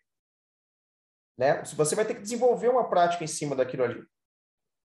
Então, o, o Liber 84 a gente indica normalmente para leitura de quem já, já leu o livro do Concurso das Forças, que está lá no livro do Regardier, que é o Aurora Dourada. Quem leu o Aurora Dourada inteiro, a gente depois indica isso aí, a leitura do, do Liber 84, para ver a visão do Crowley sobre isso aí. E ele resume muito. Então, assim, não dá para praticantes crus do sistema, né? Quem entrou, caiu agora de paraquedas do sistema Enochiano, não dá para você praticar o Enochiano com base no, no Liber 84. Né? Eu, eu consideraria ele o nível mais avançado. Eu até considero é, é, isso aí, porque aquela hora que nós estávamos falando sobre ritual de auto-iniciação, recentemente eu desenvolvi um novo ritual de auto-iniciação. Então, o meu tem 22 dias e ele segue as atribuições à risca do Liber 84. Só que lá na, no, no meu arquivo do ritual, eu dou uma explicação de como usar aquilo ali. Né? Então, tem uma série de diferenças no meu ritual de auto-iniciação do ritual do Don Tyson, por exemplo.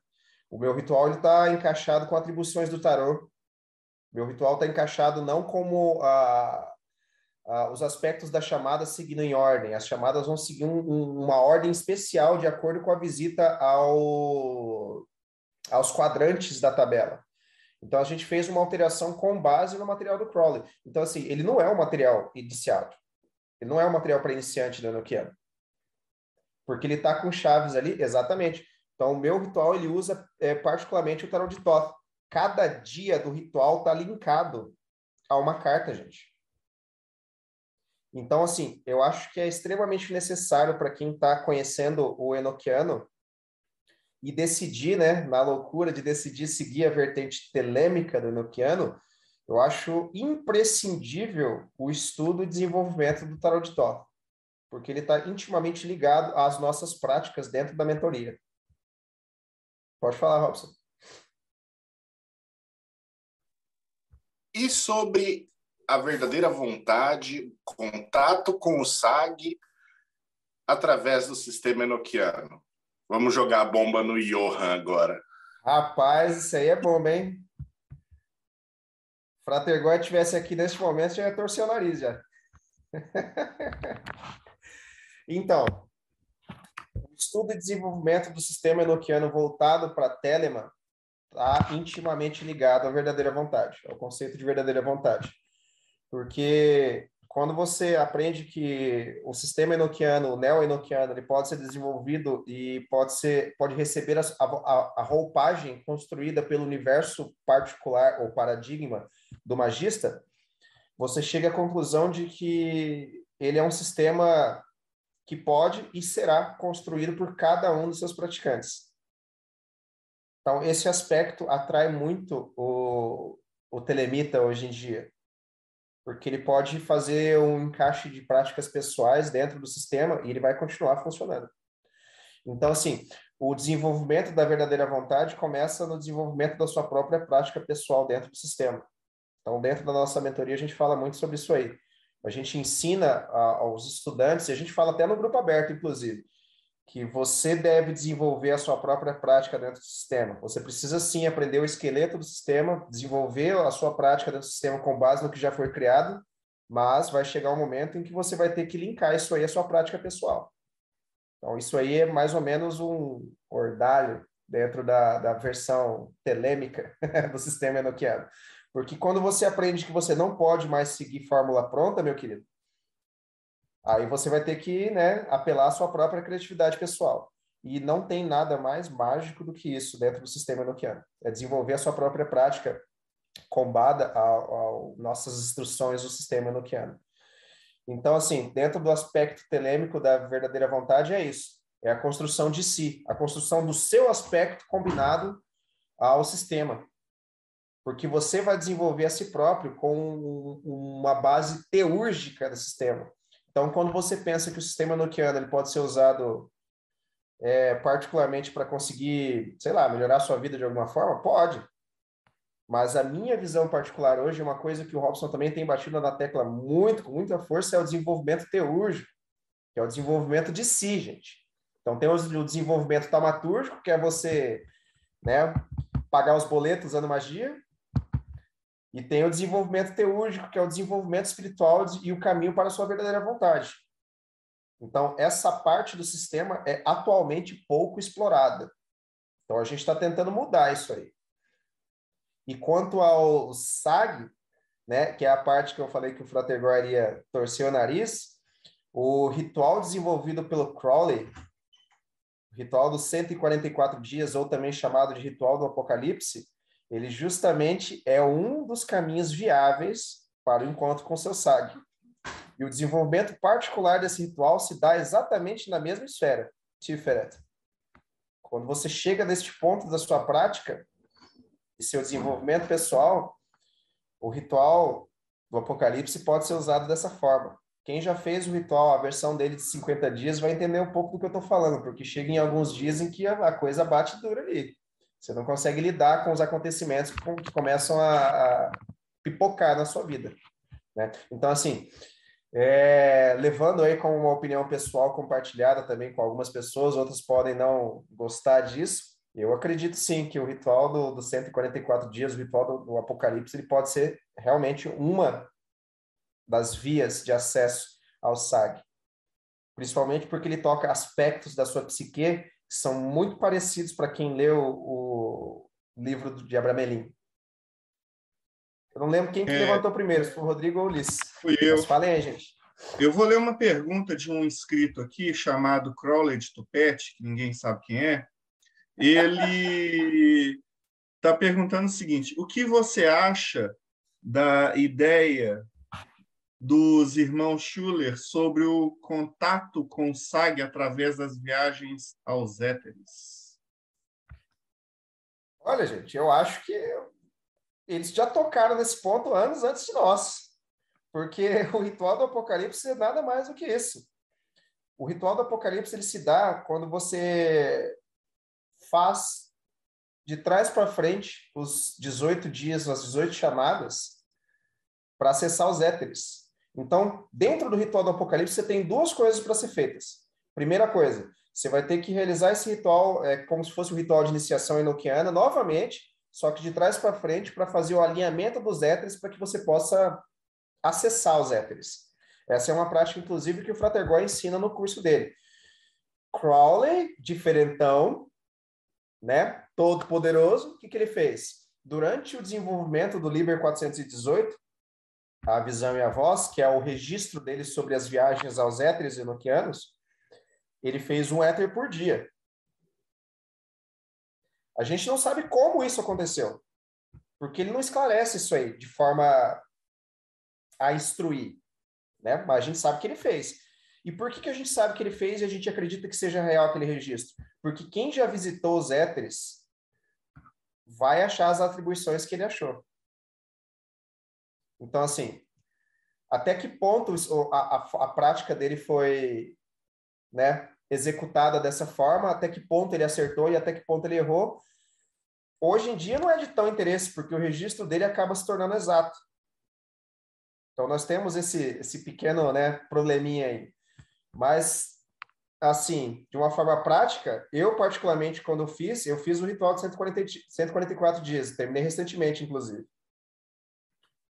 E eu fiz dessa forma. Para fazer um alinhamento de éteres, eu tive que fazer os 18 dias novamente, da, da, da 18ª chamada até a primeira, e depois a 19ª chamada com cada éter. Só que a diferença primordial entre o ritual descrito nos diários, que é o, acho que o Ulisses vai mencionar alguma coisa sobre, que é o ritual de Gibofal, E o ritual do Crowley é que o do Crowley, cada vez que você acessa um éter, você passa por dia chamando um regente. Então, por dia você chama um regente. Dentro dos éteres, os seus regentes são os espíritos é, primordiais, os representantes daquele éter. Então, há um éter que tem quatro regentes e o resto dele tem três. Então, cada dia do ritual de Apocalipse, você chama um regente desses. Então, por isso que o ritual estendeu de tamanho, né? Então, ele é uma combinação do, da apresentação inicial, ou o alinhamento dos éteres, e depois a chamada de cada regente por dia. Então, ele dá 142 dias exatos. Aí eu acrescentei um dia antes e um depois, de preparação, porque somente um louco vai fazer um ritual desse sem uma preparação aí de um bom tempo, gente. Fala, Ulisses. Vou trazer a polêmica aqui novamente. Mande. E aí, e o Crowley fez esse ritual ou não? Dessa forma? A gente não sabe. A gente sabe que tem um registro dele falando que ele claramente trouxe um éter por dia. É isso. e é só isso que tem falando sobre.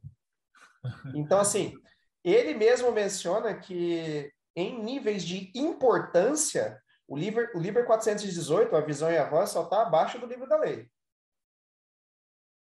E os motivos disso que são mais obscuros ainda, porque ele encaixou em dois éteres específicos, dois registros de éteres específicos, rituais de acesso a esses éteres. E não só isso, rituais de iniciação para alguma coisa que ele não deixou claro. No 17 ele tem uma, um arquétipo de ritual iniciando alguma coisa. E no oitavo ele fala um pouquinho mais que é uma forma alternativa de acesso aos éteres. Então, assim, esses dois arquivos, em especial o oitavo, eles têm textos próprios para ele, porque eles são textos extremamente obscuros. E quando você lê o Liber 418 de forma completa, você passa, pode passar batido por eles. É, e onde que está você ser rato de biblioteca para fuçar naquilo ali? Só que graças aos bons deuses, né, já, já tivemos pessoas que fizeram isso aí. Então, retiraram os arquivos do oitavo éter e tornaram um texto especial único. Né? Se você olhar lá no rádio hoje, você vê ele como um texto único.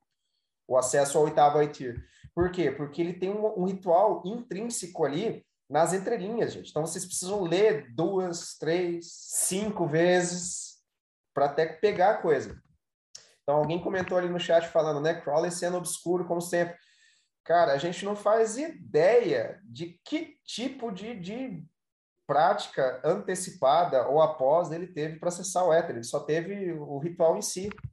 Um dos rituais em que o Victor Newberg participava foi um ritual que o Crowley estava distante do, do, da área de invocação e era um éter que ele visitava é, mais obscuro e que ele, o Victor teve que lidar com o Choronzon, que é o demônio dos aspectos, né, da, da, dos textos do Crowley. Então, é, são textos extremamente obscuros, a gente não sabe como foi feito aquilo ali, a gente só pega pela metade do registro. Se eu não me engano, e a gente só conseguiu descobrir né? esse, essas informações dentro desses dois éteres especial depois de ler 30 vezes e pesquisar mais 80 vezes. Foi o éter número 10, se eu não me engano. É o 10, isso. 10 e o, é, 10 e o 8 tem registro sobre isso aí. Então, assim, é, o próprio documento falando sobre isso aí é obscuro em si, né? Nós temos aí o, o registro dele cru dentro do, da coroa do equinox e nós temos também uma tradução do Frater Caron E, que ele traz registros é, do livro Confessions of Aleister Crowley, então, dentro do Confessions, ele fala sobre é, mais ou menos como é que foi isso aí, né? Como é que foi essa evocação dos éteres. Só que ele não dá indicações de que tipo de práticas ele usou antes ou depois, ou que tipo de comportamento ele deveria assumir é, antes de, de, entrar de fato no éter. Não, a, a visão dele, gente, já começa ele. Estou vendo o cristal. Já estou vendo a paisagem. Já estou com o anjo aqui, né? Ele não dá indicação nenhuma disso aí. Indicação nenhuma. Só tá ali cru. Mas só tem um pequeno problema quanto a isso. Que quando você já fica, né, pescoço grosso, experiente no sistema enoquiano para visitar um éter, você acaba percebendo que as visões deles são o único mapa que a gente tem para você não entrar nos éteres às cegas. E ele é um mapa real, gente. As atribuições que ele colocou ali são reais. Você tem aquela, aquele aspecto de visão dentro dos éteres conforme foi registrado ali. Aí agora eu mesmo vou lá, né, jogar a polêmica. Até que ponto isso aí não é uma uma plantação de semente na cabeça dos praticantes enoquianos e até que ponto você pode ter uma visão diferenciada dos éteres que não tenha registrado ali. Então fica aí a, a dúvida para todos os praticantes, porque a gente não tem como saber. O, fato dele ter escrito o Liber 418 foi uma faca de dois gumes. A parte boa é que você tem um mapa dos éteres, um, um aspecto de como eles são. A parte ruim é que ele é o único mapa, então não tenho com quem comparar, a não ser a minha prática pessoal. E o mapa não é o território. O mapa não é o território, justamente. Então, assim, para que eu bote aquilo ali em prática, eu tenho que ir lá, gente. Então, se vocês têm é, quem está praticando Nokiano hoje, que entra lá conosco, que fica, que reclama que não consegue é, desenvolver a evidência, e eu, eu e o Robson a gente faz um trabalho, né, hercúleo para ajudar a desenvolver a evidência, é justamente porque o sistema enoquiano não estaria completo sem uma viagem aos éteres. Não adianta você usar um sistema robusto, preciso, igual um bisturi, para pagar boleto na sua vida e não usar para desenvolver a si próprio. Então, a parte do desenvolvimento. Um é... ponto interessante também é mencionar que talvez o sistema Nokiano é um dos únicos sistemas mágicos completos que vem da idade mais completos que vem da idade média para gente e que faz uso de viagens astrais de você projetar sua consciência para outro plano justamente seja pela viagem na visão espiritual da Golden Dawn ou seja pelo sistema a ideia mais tradicional de viagem astral é, a Golden Dawn pegou isso aí e levou a níveis absurdos, gente. Então, uh, antes você tinha só o desenvolvimento da sua viagem aos éteres, então você tinha que estar com a prática de evidência em dia, tanto clarividência quanto clareaudiência, para ouvir o que se passa nos éteres, porque a questão sonora também é importante. E hoje em dia, graças ao desenvolvimento do, do, do estudo sobre as pirâmides enoquianas vindo da Golden Dawn, nós temos uma viagem, de certa forma, mais segura, mais precisa, já que o conjunto de atribuições funcionam como coordenadas para o acesso à pirâmide, né? É muito mais preciso do que uma viagem ao éter. Pode falar, Rodrigo. É, a pergunta é a seguinte: vocês estão falando aí de evidência, etc. Como vou jogar aqui para a banca do Ulisses, Robson e Johan? Como que era a evidência na época do John Dee? Ele era vidente. É, como que era a vidência no, na época da Golden Dawn? O que, que mudou, assim? Explicar mais especificamente para quem está começando agora. E hoje, o que, que você precisa fazer? Dentro da prática do enoquiano tradicional, dentro do, do que a gente é, lê dos diários, o John Dee nunca foi um bom vidente. Tanto é que ele contratava, o Ulisses vai poder me corrigir, o Ulisses é o historiador e no oficial. Né? Ele contratava outras pessoas para trabalhar para ele como videntes, porque ele não era um bom vidente. Pode falar, Ulisses, olha lá, foi só falar dele e já vem. Galera, eu vou continuar sem câmera aqui, porque ela desligou. É, então, realmente isso é verdade, né? Ele tem as práticas lá com o Barnabá Saul no começo, depois entra o Kelly. Aí tem uma prática dele registrada com uma tal de senhora Goodman e no final ele fala com Bartolomeu Hickman, que são os videntes que trabalharam com ele. É, se eu não me engano, ainda tem uma prática final que parece que é ele que faz sozinho, conversando com Rafael, que é uma das últimas do diário, e depois é o último registro dele, 20 anos depois, da, de quando ele terminou o contato com o Kelly. Mas realmente ele. Acho que o filho dele, né, Ulisses, também tenta. O John, o John Dee tenta usar o filho dele também, né, como vidente, né? Isso, é. O filho dele uh, ocorre um pouquinho antes de ele terminar com o Kelly.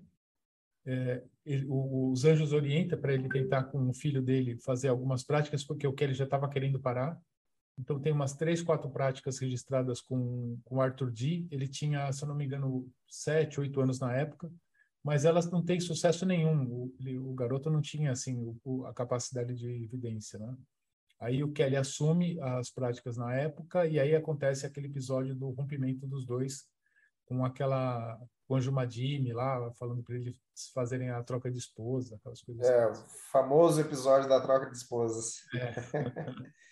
Inclusive, esse é um dos grandes motivos da gente ter uma discussão, gente, sobre o uso de qual tabela usar, né? A gente não mencionou sobre isso antes, mas já foi mencionado em outras lives, inclusive, que existem, hoje em dia existem várias, gente, não se engane, existem várias tabelas enoquianas disponíveis aí.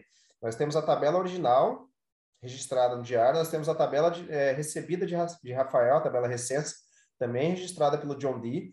Nós temos a tabela da Golden Dawn, que é a sopa de letrinhas, cada quadrado com mais de uma letra, que dificulta imensamente né, a tradução dos livros e a, a, a pronúncia dos nomes das entidades. Infelizmente, essa é uma crítica pessoal minha quanto aos livros do casal Schuller, que eles mantiveram essa tabela maldita. E para eu conseguir traduzir, eu tô, tô fazendo um trabalho de tradução dos livros dele, gente, e eu falo para vocês, cada dia é um motivo para desistir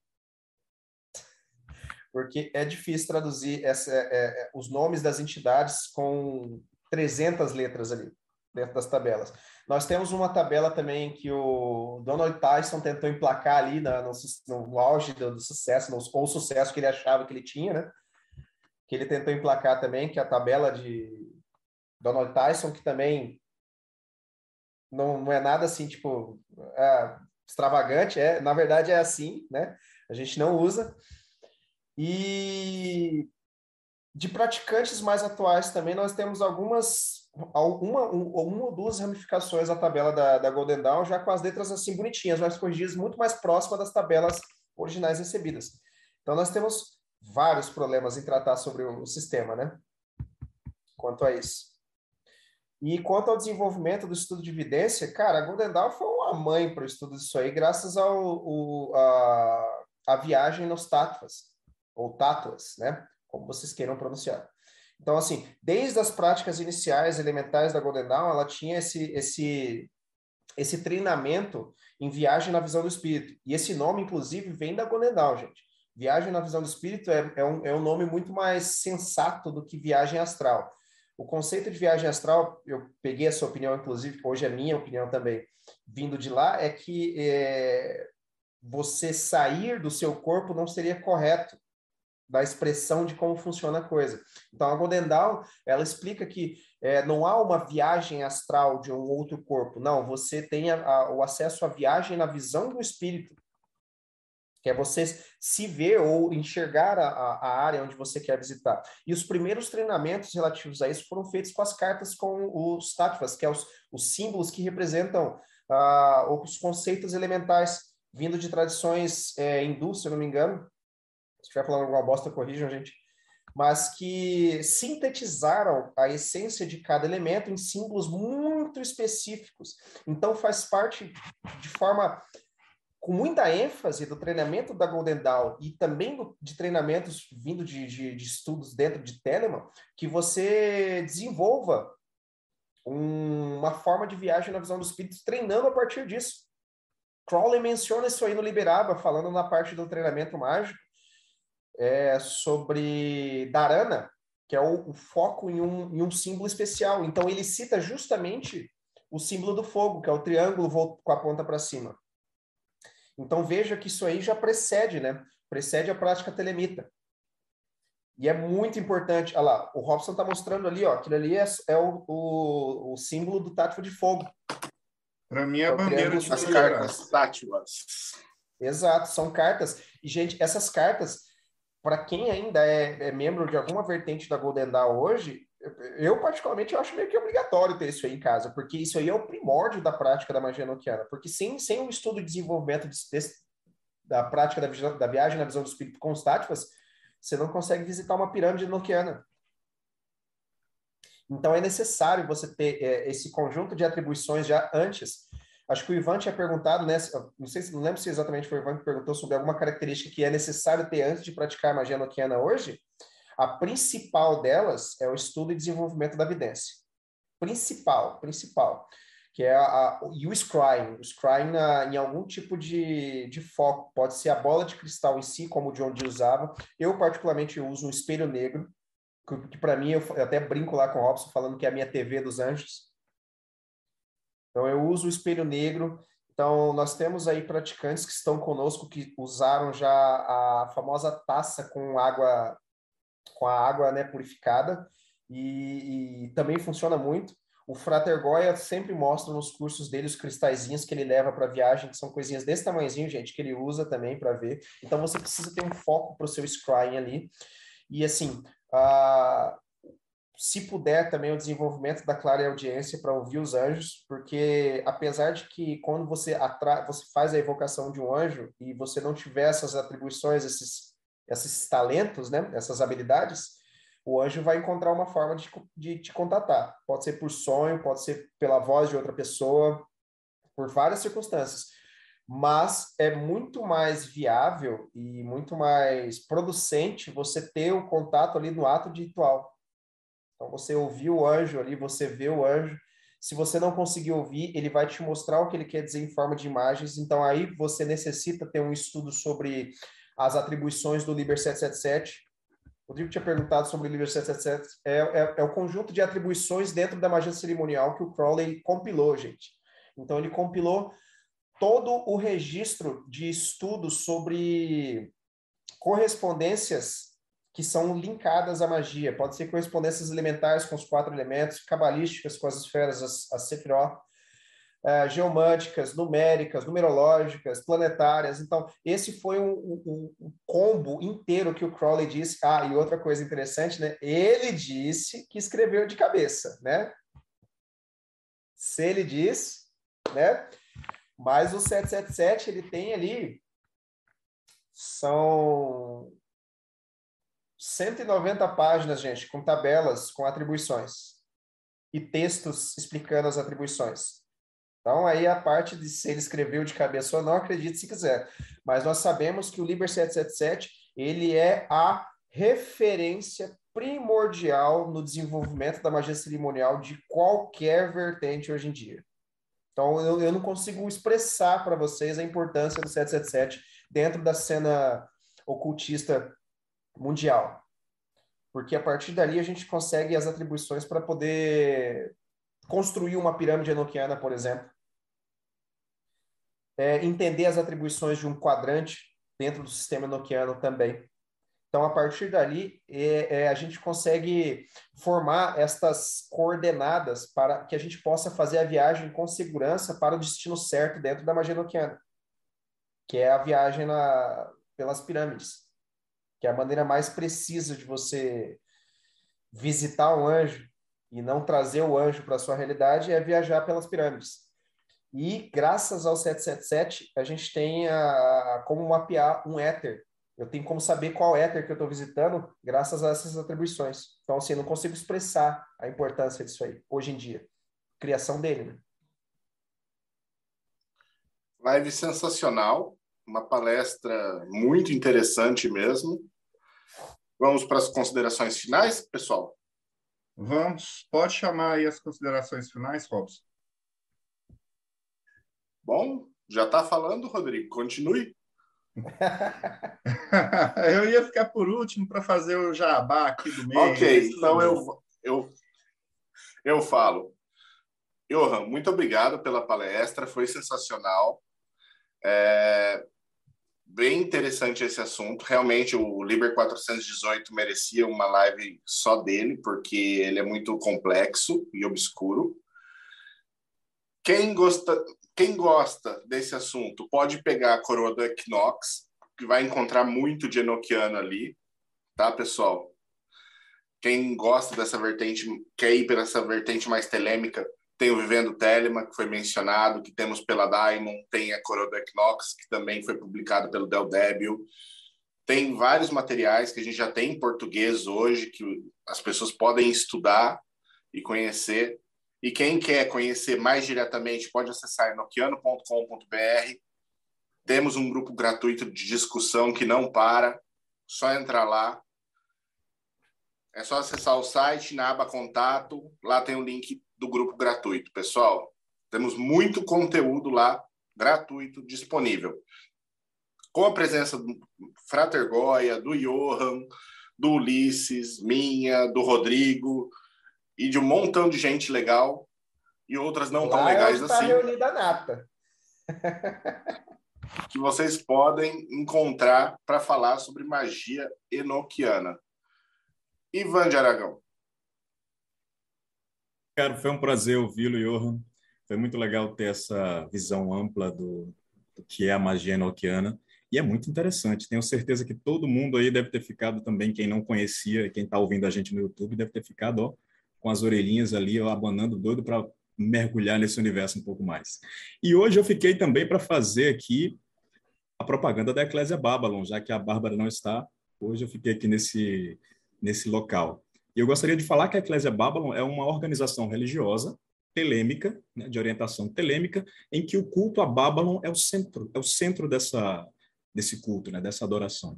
E aí vocês podem encontrar mais informações no site da Eclésia, que é b.4gsanctuary.com. Vocês podem encontrar também no Instagram a página da Eclésia Babylon, é só digitar lá Eclésia Babylon e você vai encontrar também mais informações e outros detalhes e outros contatos.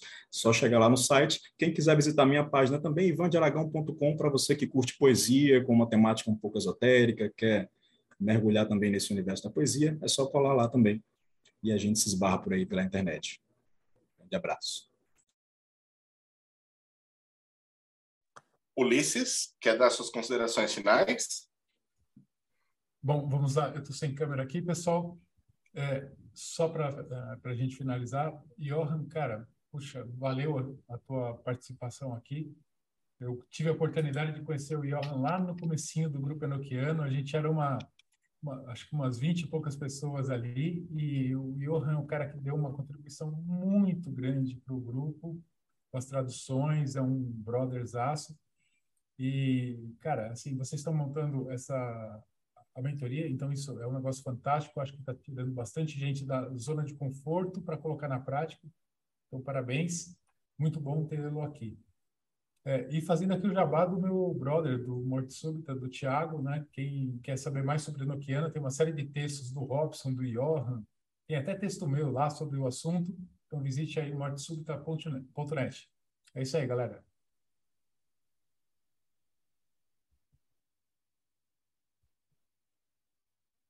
É... Faça parte você também do problema. Conheça o Morte Súbita. E o projeto Mayhem? o, Para mim, o Robson congelou um pouco aqui. Eu é, tá congelado ali. É. E ele sempre então, congela nas lá. melhores posições, né? É. é, vamos lá. O projeto Mayhem engloba várias coisas é, aqui.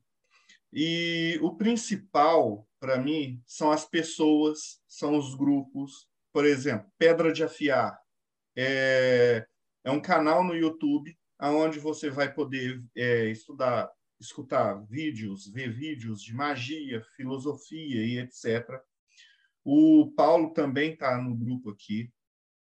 O Projeto Mayhem tem aí o, é, o pessoal do, da Telemann, do 4G Sanctuary, tem o Morte Súbita, tem o enoquiano.com. Lá dentro tem. É, como está colocando aqui o nosso querido amado Crowley de Tupete, conglomerado Illuminati. Então, se você for lá no catarse.me barra TDC, você vai poder fazer parte do projeto Mayhem, vai poder fazer parte desse grupo é, Illuminati dessa máfia oculta, vai poder conhecer o Johan, que era o, o oculto do oculto, fazendo essas é, traduções aí. E você é, vai ter também aí o pessoal recebendo a hermetismo, aonde você vai poder ter uma experiência diferente que é o papel. Esses textos, eles já estão nos sites, mas com esse com essa revista, você vai poder sentar, ler, beber seu vinho, sua cerveja, ou seu chá, seu café, o que for, o alucinógeno que você quiser aí, para poder apreciar essas é, matérias. E também vai poder fazer parte desse boteco aqui, vai assistir ao vivo, vai poder é, mandar as perguntas, vai poder participar disso. É fantástico o projeto Mayhem. E é, antes de fazer o finalzinho, Johan, considerações finais. E pessoal, queria agradecer primeiramente a, a, todo mundo que a, anda apoiando o nosso grupo do, do e nosso desenvolvimento, nosso estudo. É, nós estamos aí, né, cortando o mato do, do, da ignorância, trazendo luz um pouco para o sistema, né? E muito, meu muito obrigado, né? Essa é a minha primeira live grande, assim. E, cara, nós estaremos sempre ali no enoquiano.com.br, prontos para receber todo mundo que tem interesse no sistema enoquiano. A gente sempre fala de forma muito aberta, certo? É um grupo muito tranquilo, pode ir lá, a gente não, não briga mais. e, gente, quem tiver interesse em estar tá estudando o sistema enoquiano de forma pesada, né? De forma bem instrutiva, corre conosco lá na mentoria enoquiano. Pode falar conosco lá no grupo aberto, Pode chamar a gente lá que a gente passa lá as instruções certinho. Mais uma vez, muito obrigado, gente. Boa noite para vocês. E antes de finalizar, gostaria de pedir, já que vocês ficaram até aqui, curtam, compartilhem, comentem aqui, usem o algoritmo do YouTube para poder é, mudar o que aparece para vocês, para aparecer aí no seu feed coisas de maior interesse, que vai elevar a alma, como essas entrevistas. Então, para todos, falou, até a próxima.